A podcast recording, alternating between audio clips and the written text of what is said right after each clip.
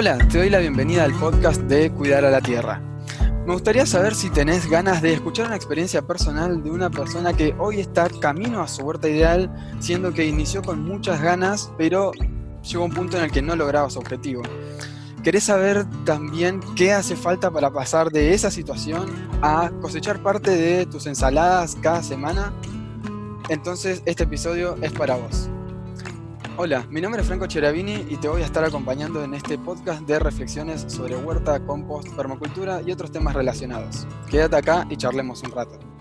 Antes de comenzar, te recuerdo que puedes encontrarme en Instagram como Cuidar a la Tierra para seguirme en el día a día, aprovechar todo el contenido gratuito que allí genero.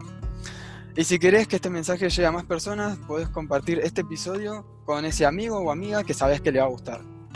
Entonces, hoy me encuentro acá con Lu, ¿Cómo estás, Lu?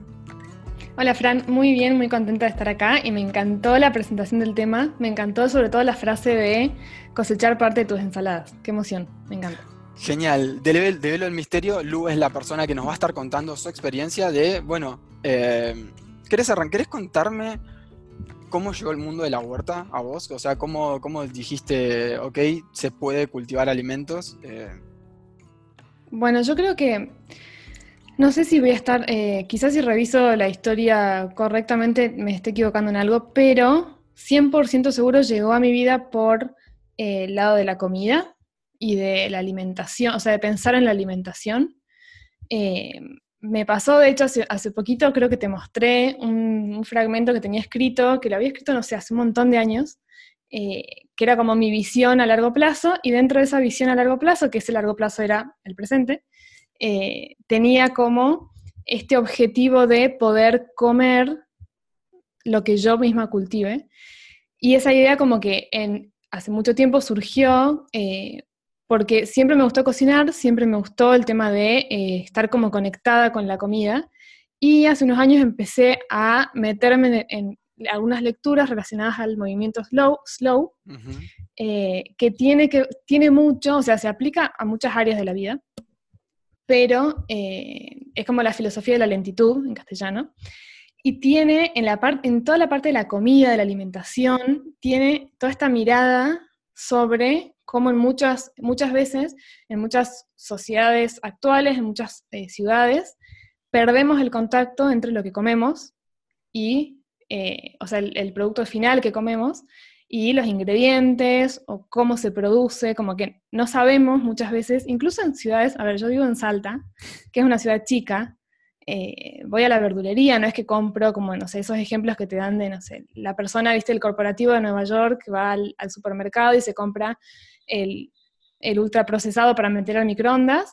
No tenemos eso acá, por suerte, pero de todas formas muchas veces puede pasarnos, incluso en ciudades chicas, perder el contacto con eh, de dónde viene esto que estoy comiendo, quién lo produjo, ¿no? ¿De dónde lo trajeron? ¿Dónde, ¿Dónde se cultiva? ¿Quién cosechó esto? ¿Qué implica? O sea, ¿cómo fue el proceso para que esto llegue a mi mesa o llegue a mi, a mi plato en forma de comida? Qué, qué buena onda. empezó por ahí. ¿Y, y todo, o sea, el movimiento Slow plantea todas estas preguntas? Sí, tiene, o sea, es un movimiento muy, o sea, es amplio, todo el área de la alimentación la empezaron, obviamente, los italianos, y tiene este, como toda esta cuestión, sí, como de volver a, la conexión entre eh, eso, con lo que comemos, ¿no? Como y no perder la conexión, y, tiene como elementos de salud, obviamente, y elementos de calma, o sea, todos los rituales alrededor de la comida. Eh, y entonces como que a partir de ahí, una forma, obviamente, de conectarnos con lo que comemos y de tener ese, ese contacto con el, ritmo, que es distinto el ritmo de ir al súper y comprar algo hecho en paquete, que el ritmo de cultivar algo, verlo crecer, cuidarlo, cosecharlo y comerlo. Eh, y como que por ahí me empezó la inquietud hace muchísimo tiempo y eh, recién ahora pude como vivenciarlo, como experimentar cómo se siente eso de, ah, bueno, puedo cocinar con lo que tengo ahí en mi patio, recién cosechado, que lo vi, este, lo vi crecer desde una semillita, que es súper es súper emocionante y, realmente es muy distinta la conexión que te genera con lo que comes, incluso con tu salud misma, con tu cuerpo, o sea, como que ves las cosas de otra manera. Sí, sí, sí. O sea, antes de seguir te tengo que pedir o alguna referencia o algo para, o sea, la verdad que yo había, sé sobre el movimiento slow, pero no sabía que también estaba enfocado a esto. Así que seguramente alguien que está escuchando esto va a querer tener referencias, así que si querés disparar. Bueno, para mí el libro eh, que me disparó todo esto fue un libro que se llama Elogio de la lentitud, que el autor es Carl Honoré. Sí. Ah, me resuena. Es un periodista, es un periodista em, inglés que, bueno, viaja por todos lados, habla español espectacular, estuvo en Italia, estuvo con el fundador del movimiento slow, de, la slow food, digamos, de la comida slow, eh, y tiene como este libro que es súper ameno de leer y abarca como cada capítulo es sobre una, un área en la cual, y te explica cómo se ve la filosofía luego aplicada, no sé, a la medicina, a la mm, arquitectura en las ciudades, a la comida. Está muy bueno. Yo, yo creo que ese es el libro. Qué buena onda, buenísimo. Bueno, lo voy a anotar ahí, ahora que estoy arrancando con el hábito de lectura, este, lo voy a poner en la cola. Genial. Buenísimo, sí. Bueno, a mí también me pasó esto de, de sentir esta conexión. O sea, la verdad que no lo agarré por el movimiento slow, sino por, yo encaré por el lado de la dieta, ¿no? Dejar de comer animales y demás. Y fue como no algo que no buscaba, pero que sí sentí esto de la conexión de, ok, de la semilla veo el brote, ya, o sea, que si te pones a pensar, o sea, ver que algo empieza a brotar es una locura, es como una, una piedrita que, si la dejas ahí parece una piedrita, pero al final era una semilla que si se moja y, y tiene unas ciertas condiciones empieza a brotar y ser una planta es una locura, la vida es una locura.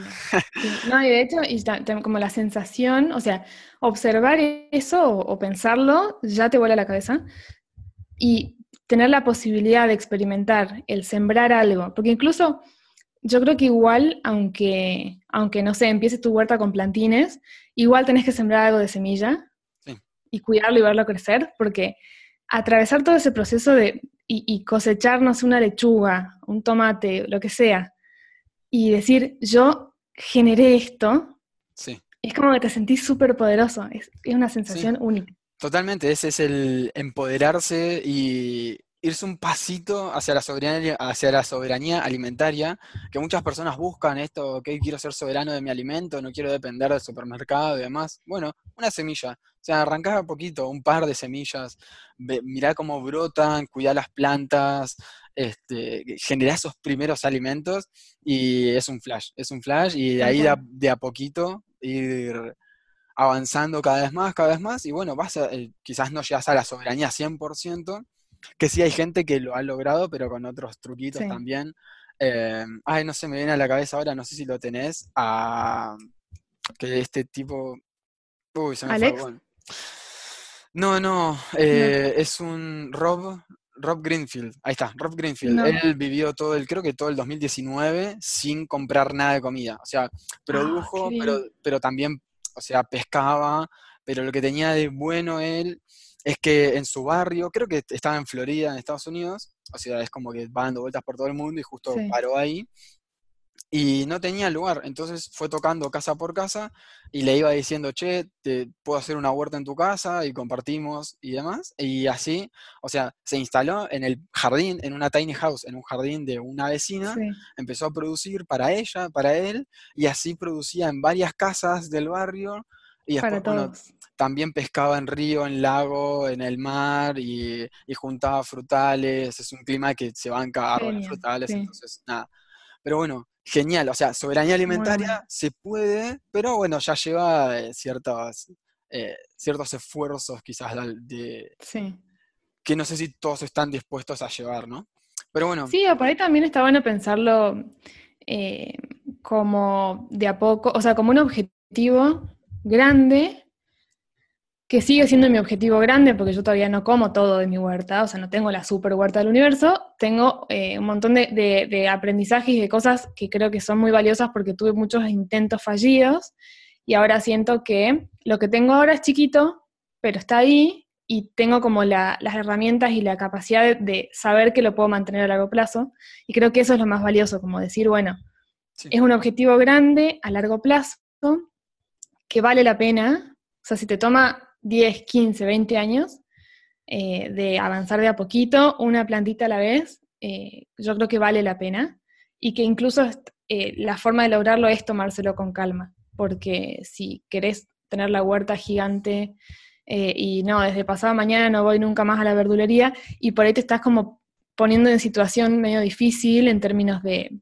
que sea sostenible también para, para, la vida, o sea, se supone que, es algo como, por eso empezó por esto de la, la, filosofía slow, porque tiene como, es como vos ves la vida en general, no solo la comida, no solo el alimento, y entonces como que forma parte de una forma de ver el mundo. O sea, todas las personas, yo pensaba, no, no todas las personas a las que les gustan las plantas tienen esta mirada sobre la importancia, por ejemplo, de cultivar tus alimentos. No es lo mismo. O sea, no es como que no, me gustan las plantas, entonces por ende seguro que tienes una huerta. No. Hay muchas personas a las que les gustan las plantas y tienen jardines espectaculares y tienen, están llenas de flores y plantas y lo que sea, pero les cuesta quizá empezar, que a vos te debe pasar un montón con las personas que, entran al curso, les cuesta empezar la huerta, aunque son súper especialistas en plantas, eh, y entonces tiene que ver también con esta motivación como más amplia, como de cómo ves la vida, cómo concebís un montón de cosas de la vida, no solo la alimentación, y entonces si vas a formar parte de tu filosofía de vida, si lo vas a incorporar como en todas las cosas que hagas, vale la pena tomárselo con calma y vale la pena hacerlo de a poquito y, muy a largo plazo, digamos. Qué bueno, la verdad que voy a incorporar eh, esto porque me está llamando mucho la atención, no habíamos hablado de esto antes. No, no habíamos em, hablado. Sí, o sea, como más filosofía de vida tengo eh, conocimientos del lado de la permacultura y eh, éticas de la permacultura, herramientas de diseño, que dicho sea de paso, si no es en mayo, en junio va a haber un taller para, bueno, los alumnos de Tu Huerta Ideal, que es el curso que está haciendo Lu. Sí, la verdad que la permacultura a mí ya me vuela la cabeza y sumarle esto va a estar muy bueno. Bueno, que es muy coherente, o sea, van muy de la mano, me parece. Sí, pero no está tan planteado desde este lado de el pasito a pasito, sino que, o sea, vos puedes arrancar por, permacultura y hacerte la bioconstrucción, la huerta, el, eh, no sé, el estanque de aguas grises y esto y lo otro. Eh, y me gustó, me gusta esto. Y voy retomando un poco para el lado de, tu experiencia, ¿cuándo fue que decidiste, o sea, lo que dijiste, el movimiento slow me plantea esto de conectar con mi alimento, entiendo que se puede cultivar eh, mis propios alimentos, ¿en qué momento dijiste, ok, arranco? Tuve la idea, o sea, la, intención la tuve un montón de tiempo. Creo que empecé a, así con algunos plantines de lechuga y demás, en eh, cuando vivía con mi mamá en, una, en 2014, 2015. O sea, antes había, había, tenido como aromáticas y qué sé yo, que se me morían y me frustraba y bueno, lo que nos pasa a todos, se te muere la albahaca y no sabes qué pasa y pensás que sos malísimo y que no es lo tuyo y en realidad resulta que la albahaca igual se va a morir porque es así, pero no lo sabes, entonces como que bueno, eso sí me pasó antes. En 2015 tuve unos, los primeros plantines, eh, en esta casa en la que vivía con mi mamá, que tenía como espacio, y yo como que ya había flayado la huerta enorme y toda la cuestión.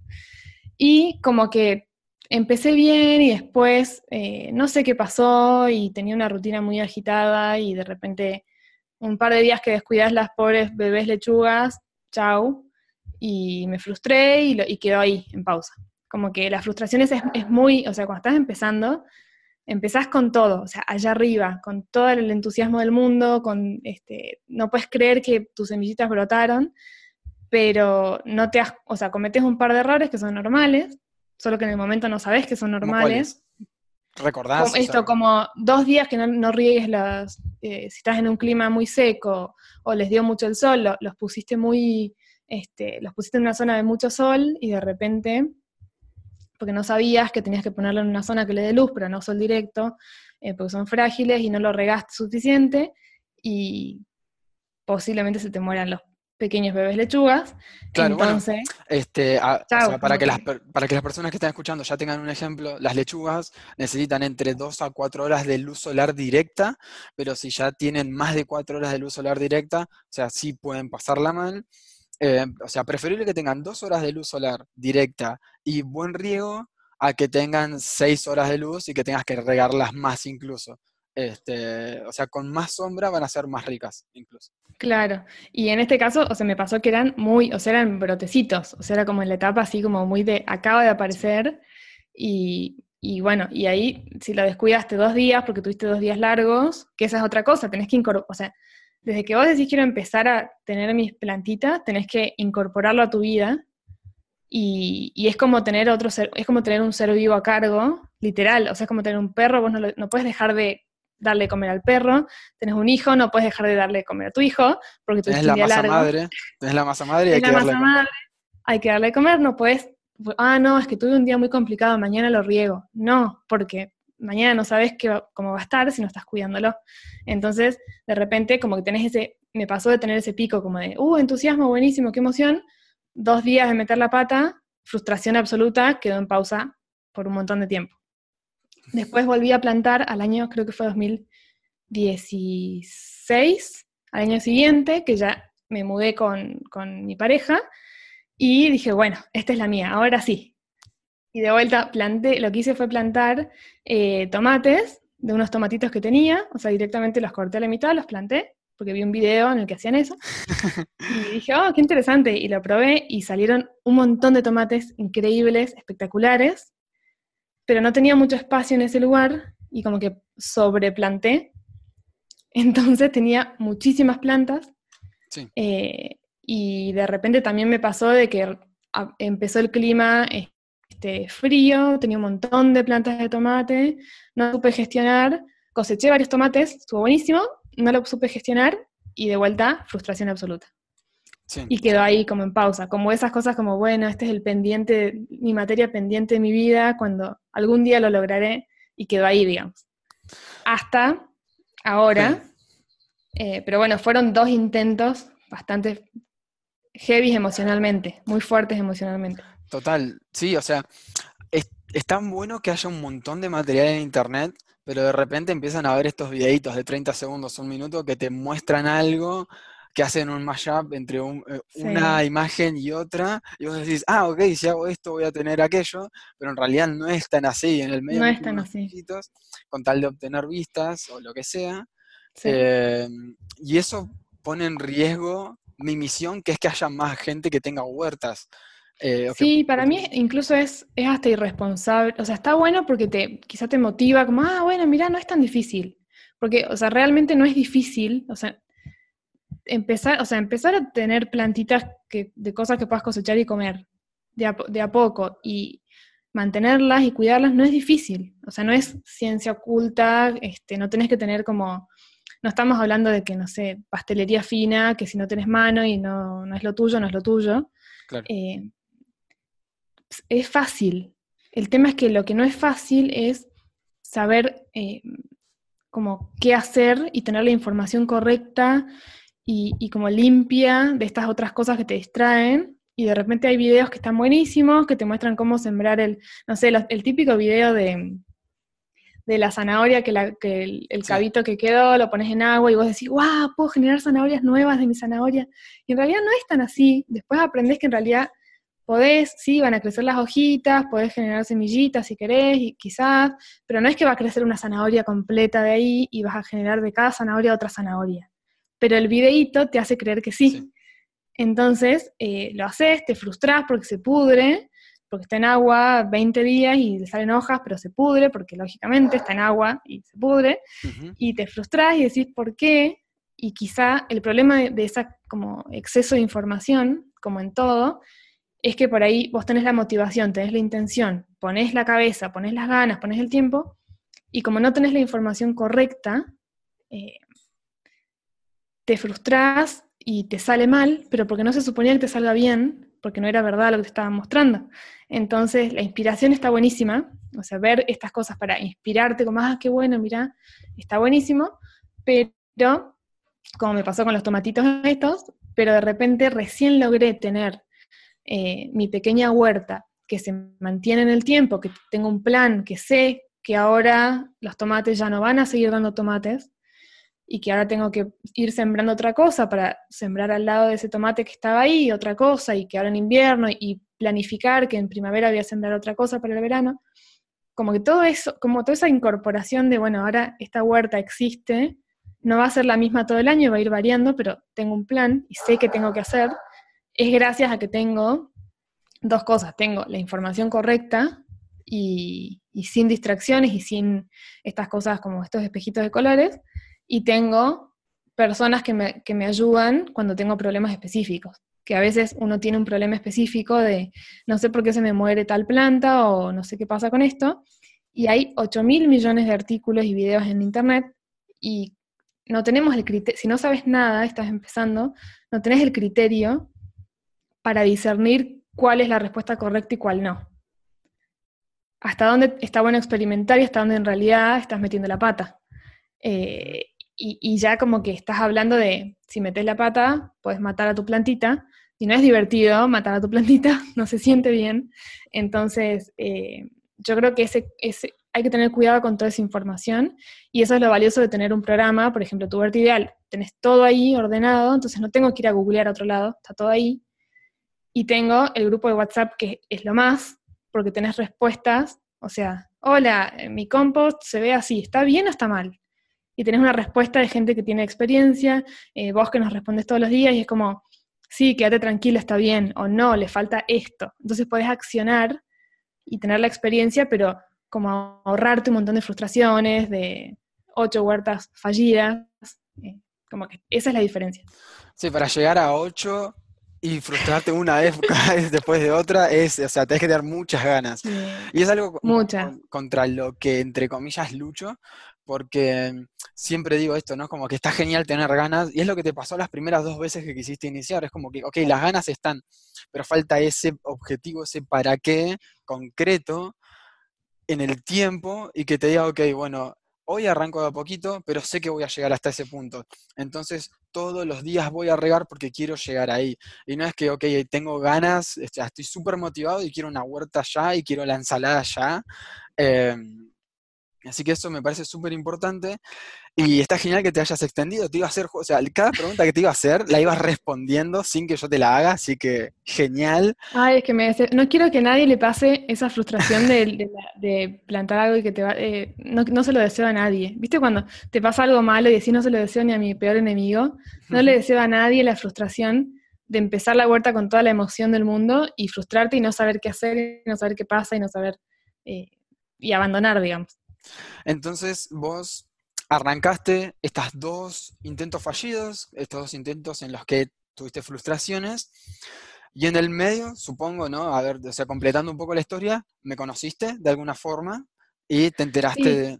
Sí, dime. Sí, sí. Del, eh, sí, sí, o sea, como que empecé a ver, obviamente, ¿no? Eh, también apareció Instagram, que es una gran herramienta en estos casos, eh, allá por 2015 no era tan, o sea, no era tan usado, yo no lo usaba tanto, no existía, no tengo idea, eh, pero eh, de repente sí, como que encontré tu cuenta y vi como esta, como esta cuestión de, o sea, primero esa sensación de uno cuando encuentra la herramienta adecuada o la persona adecuada para ayudarlo, que es, claro, esta persona entiende lo que yo necesito aprender necesito escuchar a esta persona, porque acá está lo que yo necesitaba hace dos, tres años. Eh, entonces, primero eso, y después, bueno, el hecho de tener un programa obviamente ordenado con todo el, eh, con el paso a paso que uno por ahí haría. Si yo tuve dos intentos fallidos, ponele que empezaba de vuelta sola, ponele que investigaba un poquito más en internet, y quizá sobrevivía alguna planta, quizá podía avanzar y me daba maña, igual iba a cometer un montón de errores, entonces quizá mi huerta ideal la iba a tener en 15 años y ahora que tengo las herramientas eh, ordenadas paso a paso y el acompañamiento para que me evitar la mayor cantidad de errores posibles, quizá, no sé, de acá a tres años tengo mi huerta ideal. Entonces, igual es un objetivo a largo plazo, pero es, eh, es muy distinto. Es como, te ahorras un montón de, de eso, de errores. Claro, quizás la huerta que tenés vos hoy es la huerta ideal para hoy y mañana ya sabes cuál va a ser tu huerta ideal, digamos. Es como, ok, no me frustro porque sé que hoy tengo la huerta que puedo tener. y mañana, bueno, ok, sé qué pasos voy a poder dar. Y, y sí, bueno, justo hoy el, el grupo estuvo súper activo, el curso Tu Huerta Ideal tiene una comunidad de WhatsApp y esta semana estuvimos hablando un montón de compost y por suerte mucha gente sacándose dudas, así que estuvo muy divertido. Y, mm, ok, estás haciendo este curso, estás camino a Tu Huerta Ideal y me gustaría saber cuáles son para vos las dos o, o la mayor herramienta o las mayores herramientas así como más puntuales, viste, ese 20-80 de, ok, esto fue lo que me ayudó a que hoy esté avanzando como estoy avanzando? Bueno, yo creo que primero el hecho de como entender este combo, o sea, esta mezcla de sí es simple y es fácil, no es algo, eh, no tengo que ser una, eh, no tengo que tener un talento natural para nada, puedo, cualquier persona puede hacerlo, como esa sensación de sí, cualquiera puede, quédate tranquila, mezclado con cualquiera puede, pero tenés que hacer las cosas bien y saber qué estás haciendo. O sea, no, no es así nomás. Entonces, como ese mensaje, por, digamos, al comienzo, me parece que es súper importante porque no hay que subestimar eh, el proceso, ¿no? Como hay que tomárselo en serio. esto que hablábamos de, bueno, tienes que tener una motivación clara, un objetivo claro de por qué lo estás haciendo, para poder incorporarlo a tu vida y que realmente dure en el tiempo y no te frustres o no abandones a los tres días. Eh, entonces, tomárselo en serio me parece importante, que ahí en ese sentido yo creo que lo, que lo que vos transmitís y compartís siempre es este combo de consejos prácticos, mostrar cómo se hacen un montón de cosas, herramientas puntuales súper aplicables, pero también la filosofía de por qué hacemos esto, como la filosofía detrás de por qué es importante cuidar la tierra, por qué es importante eh, sembrar eh, tus propios alimentos, por qué es importante el compost, ¿no? Como mucho más, más en, cuanto al impacto que puede generar en el mundo y no solo tu interés personal por cultivar un tomate, digamos. Entonces, como que ese combo entre tomátelo en serio, pero si podés, es, simple, si te lo tomas en serio, me parece que está bueno. Después, el hecho de tener el, el, o sea, de sentarme y avanzar lección por lección y tener las hojas prácticas y tener todas las explicaciones con videos de ver, poder ver cómo se hace. Cuando me explicas cómo hacer un repique, que ver cómo se hace. Cuando me explicas cómo sembrar eh, las semillas, eh, ver cómo se hace. Eh, es mucho más fácil tener, ver cómo se hace y tener todo el, el paso a paso ordenado. Entonces no tengo que estar googleando, bueno, a ver, ¿qué quiero hacer ahora? Sembrar. Bueno, ¿cómo sembrar tal cosa? Bueno, ahora qué quiero hacer, regar. Bueno, ¿cuánto regar tal cosa? Como que no tengo que estar todo el tiempo yendo y viniendo, que en el ir y venir por internet se te van a escapar preguntas porque hay cosas que no sabes que tendrías que saber. Entonces, tener un, sistema, tener un paso a paso ordenado que cubre todo, te saca la preocupación de en qué puede ser que meta la pata, qué puede ser que se me esté pasando. Simplemente te sentás, te enfocás y vas avanzando una cosa a la vez, lección por lección, y ahí tengo, y yo sé que tengo todo ahí, digamos. Y el, la otra pata, que me parece que es fundamental, es la del acompañamiento, o sea, el grupo de, en este caso el grupo de WhatsApp, que es lo mejor del mundo, por muchas razones, y todos lo decimos todo el tiempo en el grupo, hay conversaciones emotivas de, ah, este grupo es la más, porque es la más. Eh, no solo porque, o sea, porque estás vos para preguntarte, entonces como que uno se queda tranquilo, como, che, Fran, ¿ya puedo cosechar esto o no? Según la, lección tal, sí, pero no estoy segura, y como que la, respuesta, tener la respuesta cotidiana, eh, te da mucha tranquilidad y te ayuda a avanzar mejor. Y además tener un grupo de pertenencia de otras personas que están en la misma que vos. Muchas que están, a mí me pasa, me encanta ver todo el grupo porque muchas personas están mucho más avanzadas que yo, entonces aprendo un montón. Y muchas personas están recién empezando y quizás yo tengo alguna experiencia que puedo compartir con, con el que está empezando, que está yo estoy a un pasito y la persona está a medio pasito, entonces puedo ayudar en algo. Eh, y es muy gratificante porque es como tener, como cuando uno empieza algo nuevo, es como tener un grupo de amigos de esa actividad nueva que empezaste, que por ahí tus amigos habituales, tus familiares, no, no lo comparten, pero ahí tenés tu grupo de amigos de, de esa actividad, como de ese hobby, de esa actividad. Y compartís también la forma de ver el mundo y por qué hacemos esto y tenés conversaciones reinteresantes, entonces eh, creo que ese combo, como de la herramienta, el paso a paso, el, no, como no distraerte y el acompañamiento, eh, son como las dos, las dos partes que hacen que, que yo ahora como que tengo esa calma de, bueno, tengo mis plantitas, las voy cuidando, voy avanzando, sé que no me tengo que acelerar, sé que no me tengo que apurar, sé que es mucho más valioso cuidarlas y, asegurarme de que las puedo cuidar para recién agrandar la huerta o recién pensar en sumar otra cosa. Y sé que tengo el acompañamiento y el apoyo, entonces eh, es muy fácil ahora para mí ver que voy a tener una huerta que va a ir mejorando con los años y es muy difícil que ahora me pase lo que me pasó las dos veces anteriores. Wow, qué buena onda. qué bueno, qué bueno todo eso que contaste. También, o sea, sumando a lo que decías del grupo, ponele, yo sé que hay personas que individualmente se están contactando entre sí porque pegaron buena onda y, nada, ya charlan, toman mates virtualmente y, comparten conocimientos, eso está genial. Y rescatando un poco cómo habías arrancado vos todo esto, que en el 2014 por ahí fue tu, primera experiencia en Huerta, y lo más loco es que mi primera experiencia en Huerta también fue el 2014. yo arranqué todo ahí. Lo que pasa es que, bueno, fuimos tomando caminos separados. Sí, claramente. Y, y también esto de, eh, vos habías dicho que arrancar una huerta, a partir de lo que viste en mi curso o en lo que yo voy diciendo, que arrancar una huerta es simple y que todos pueden hacerlo, es como que vos también, o sea, habías arrancado tu camino junto a, bueno, a Mati, que estuvo en el episodio anterior de cómo generar hábitos eh, para cuidar la tierra, eh, con Mati, con Santi, eh, cómo arrancaron super hábitos y cómo, bueno, emprender es simple y todos pueden hacerlo. Bueno, es como que los, de alguna forma los dos estuvimos en ese camino, cada uno por lo suyo. Em, y justamente, bueno, este curso busca resumir, o sea, yo ni bien arranqué a hacer huertas, arranqué a dar talleres. Yo ese mismo año, eh, o sea, porque arranqué con un gran curso que era formador de promotores de huertas entonces, una condición era salir a dar talleres. Y, o sea, yo capaz que tenía más uno de experiencia y a los que tenían cero ya les explicaba.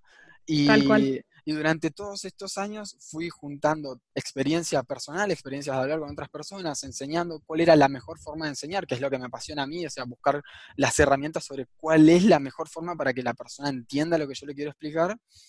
Y, bueno, ahí quedó condensado todo en tu huerta ideal, que bueno, también es algo que va a, ir evolucionando con el tiempo y que va a ir mejorando. Hay muchas cosas que veo que quiero mejorar, pero bueno, me alegra que hayas eh, encontrado todo eso que dijiste en el curso. Me pone muy, muy, muy feliz. Y mm, para ir Me hubiese venido muy bien esos talleres que dabas en 2014 en ese momento, así evitábamos. Sí, sí, sí. Eh, bueno, también eh, le fui dando mil vueltas, ¿no? La, forma en la que daba, y como todo es perfecto y, todo llega en el tiempo que tiene que llegar, seguro que, era el momento ahora. Sí, tal cual, tal cual. Y para ir cerrando un poco, va, para ir cerrando, este, ¿tenés algo que le gustaría decir a esa persona que ya arrancó una vez o dos veces y se frustró porque se le murió alguna planta, porque no entiende por qué se le llenan de bichos las cosas y, piensa que no tiene manos verdes? Sí, creo que, mm, creo que lo, bueno, lo clave es esto, ¿no? Como buscar siempre, o sea, no, no llenarse de información, porque hay mucha y demasiada a veces, eh, y la, la información que tenemos ahora disponible tiene esa, como la cara buena, que es un mundo de posibilidades, y la cara negativa, que te puede abrumar y te puede eh, incluso frenar mucho más. Quizás si agarras un libro de jardinería, avanzas más que si estás googleando todo el día. Eh, creo que eso, como buscar eh, un sistema, un paso a paso. obviamente yo recomiendo tu huerta ideal porque es lo que yo uso, es lo que a mí me funciona y es lo que yo pongo las manos en el fuego porque si todo el mundo hiciera ese curso, el mundo sería mucho mejor y todos tendríamos huertas y no nos frustraríamos más. Eh, pero buscar un sistema, un paso a paso y seguirlo con calma, con paciencia.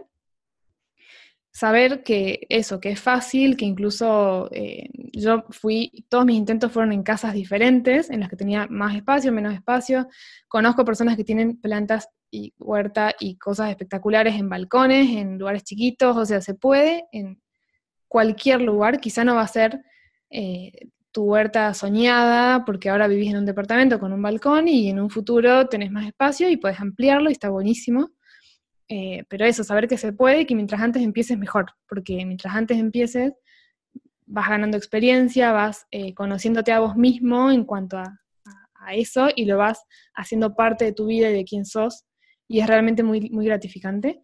Y por último, no puedo evitar, ya sé que hablaron con Mati en el episodio pasado de esto, eh, del tema hábitos, pero creo que algo fundamental es enfocarse en el, enfocar el proceso de la huerta pensando en hábitos y no en resultados enormes de hoy para mañana, no en no, quedarse solamente con esa imagen de la huerta gigante de tus sueños.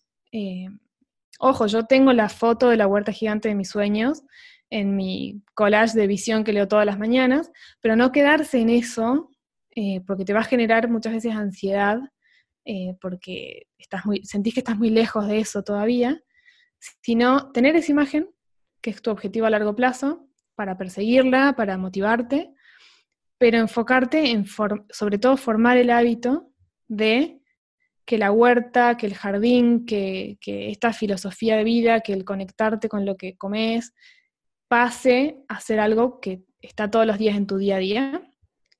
Y eso se aplica, o sea, va a tener resultados espectaculares en tu vida en general, en cómo ves la vida en general. De hecho, yo, o sea, esto surgió por la huerta, la comida y demás, y ahora de repente hice un montón de cambios de, no sé, consumo de plástico en casa, porque todo está relacionado, ¿no? Porque empezás a ver la vida de otra manera y empezás a hacer otros cambios. Entonces, eh, repercute en toda tu vida y en todo tu entorno, pero enfocarte en formar el hábito, o sea, es mucho más valioso hacerte el hábito de todas las mañanas levantarte, salir y regar las plantas, que tener 20 hectáreas de plantines sembrados. Porque si vos tenés 20 hectáreas de plantines sembrados, pero no tenés el hábito de todos los días regar las plantas, no va a funcionar. Si no tenés el hábito de todos los días dedicarle un ratito a la huerta, por más chiquita que sea, de estar un rato ahí, charlar con las plantitas y decirles lo lindas que son y regarlas, eh, o acomodarlas, o ponerles la cobertura, como cuidarlas, mimarlas, si no te haces ese hábito de que sea parte de todo tu día a día, es muy difícil que puedas mantener a largo plazo y que llegues como a esa huerta soñada, digamos. Así que yo creo que eso es clave. Bien, si quieren escuchar sobre cómo generar hábitos en general y cómo generar hábitos para cuidar a la tierra, pueden ir al episodio anterior em, a escuchar lo que charlamos con Mati. Muchas gracias Lu por haber participado en este episodio. ¿La pasaste bien? Sí, muy bien, muy bien. Gracias Fran. Me encanta, me encanta compartir esto y me encanta eh, si podemos ayudar a que más personas empiecen sus huertas y, no se frustren. Eh, yo voy a estar feliz de aportar en eso, así que muchas gracias. Genial, gracias, muchas, muchas gracias a vos, gracias a vos también que estás escuchando y eso es todo por hoy. Muchas gracias a Matías Ortiz por hacer la música de inicio y cierre. Y si te gustaría inspirar el próximo episodio, déjame tu reflexión en Instagram o si querés envíamela por mail.